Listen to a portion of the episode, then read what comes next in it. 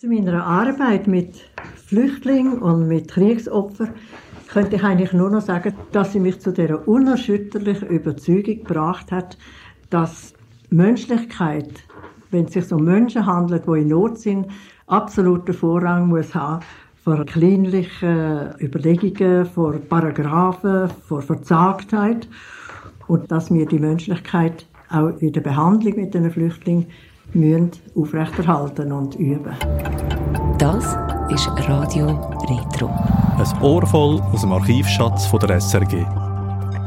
Charlotte Weber hat sich im Zweiten Weltkrieg einen Namen gemacht als unerschrockene Flüchtlingshelferin.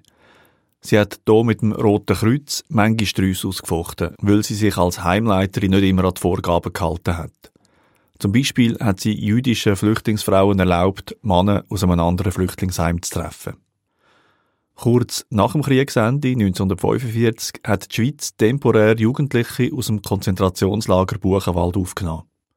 Die sind dann später zum Teil auch von der Charlotte Weber in einem Heim betreut worden.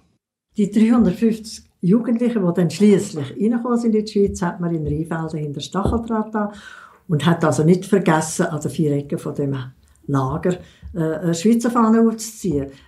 Die Jugendlichen sind die in Deutschland schon ein paar Monate ganz frei sind nach der Befreiung der Amerikaner, sind entsetzt gewesen. Sie haben die Schweizer Soldaten, die aufpasst haben, dass Gott behüte keiner aus dem Lager geht, haben sie als Schweizer SS bezeichnet und wären am liebsten eigentlich wieder zurück nach Deutschland.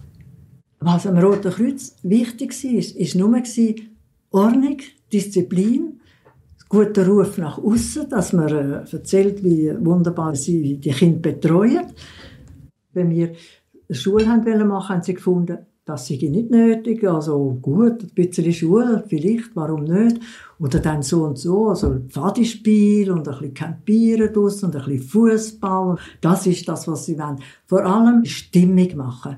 Nun, was heißt das Stimmung machen? Das haben die gar nicht wollen. Sie wollen Freunde haben, sie wollen Vertrauen haben von uns. Sie wollen lernen. Sie haben vor allem lernen. Und in dem Moment, wo zum Beispiel am Anfang, wo wir eben die Schule angefangen haben, dann haben wir gemerkt, wie das Vertrauen von diesen Jugendlichen in uns gewachsen ist. Sie haben gesehen, wir tun etwas für sie. Das hat Charlotte Weber im Jahr 1993 mit 81 erzählt. Am Kriegsende 1945 war sie 32 gewesen.